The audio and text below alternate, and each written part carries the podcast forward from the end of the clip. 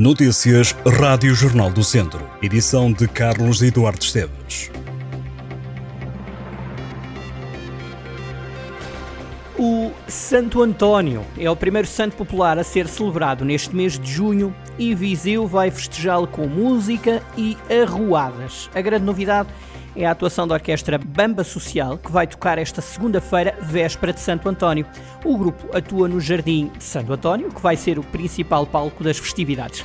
O espetáculo promete revisitar diversos clássicos da música brasileira numa festa ritmada pelo pop, jazz, funk e hip hop durante uma hora.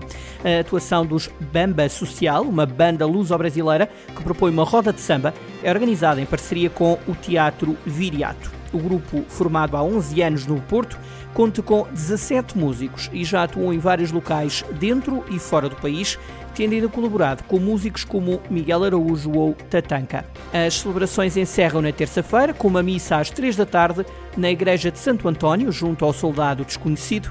Ainda no jardim com o nome do Santo Casamenteiro estará aberto um espaço com produtos típicos da região, pinturas faciais e modelagem de balões para crianças. A entrada é livre.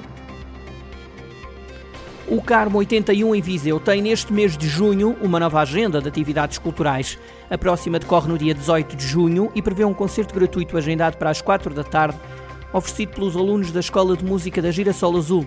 No dia 24 de junho decorre mais um encontro Drink and Draw, marcado para as 5 da tarde. É mais uma sessão de desenho pop-up com uma atmosfera de festa casual. A entrada é também gratuita, as inscrições estão abertas. O Carmo 81 recebe um serão teatral a partir das 10 da noite do dia 27 de junho.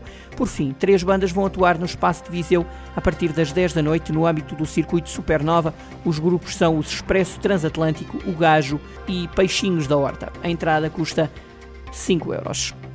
A Sementeira do Bloco de Esquerda realiza a 11 edição de 12 a 16 de julho no Centro Histórico de Viseu, o partido que organiza o Festival Cultural refere que a programação prevê recitais, teatro, tertúlias, debates, oficinas, workshops e projeções de filmes. A sementeira decorre desde 2013 na sede do Bloco, junto à sede de Viseu. O objetivo da sementeira passa, lembra o partido, por dar a conhecer artistas e projetos culturais emergentes, sobretudo locais e regionais, aproveitando o grande fluxo de visitantes no verão, nomeadamente durante os Jardins Efêmeros, que, recorde-se este ano, não vão realizar-se.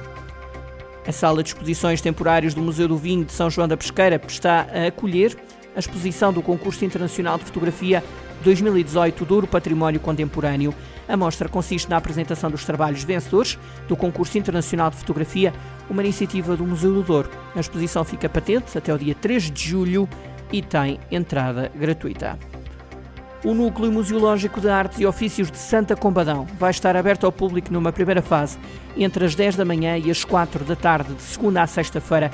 É um núcleo que reúne objetos, materiais informativos e registros audiovisuais, promotores do conhecimento das artes e dos ofícios, usos e costumes da região.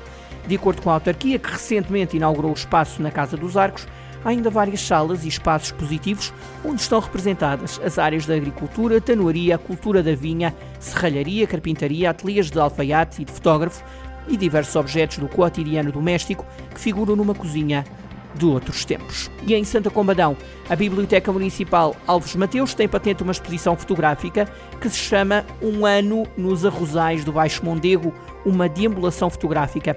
É da autoria de Nuno Furé. A mostra pode ser visitada até ao final de junho.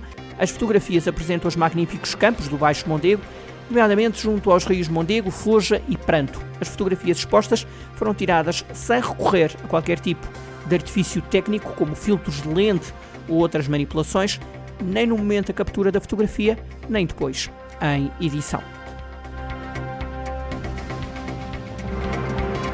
Estas e outras notícias em jornaldocentro.pt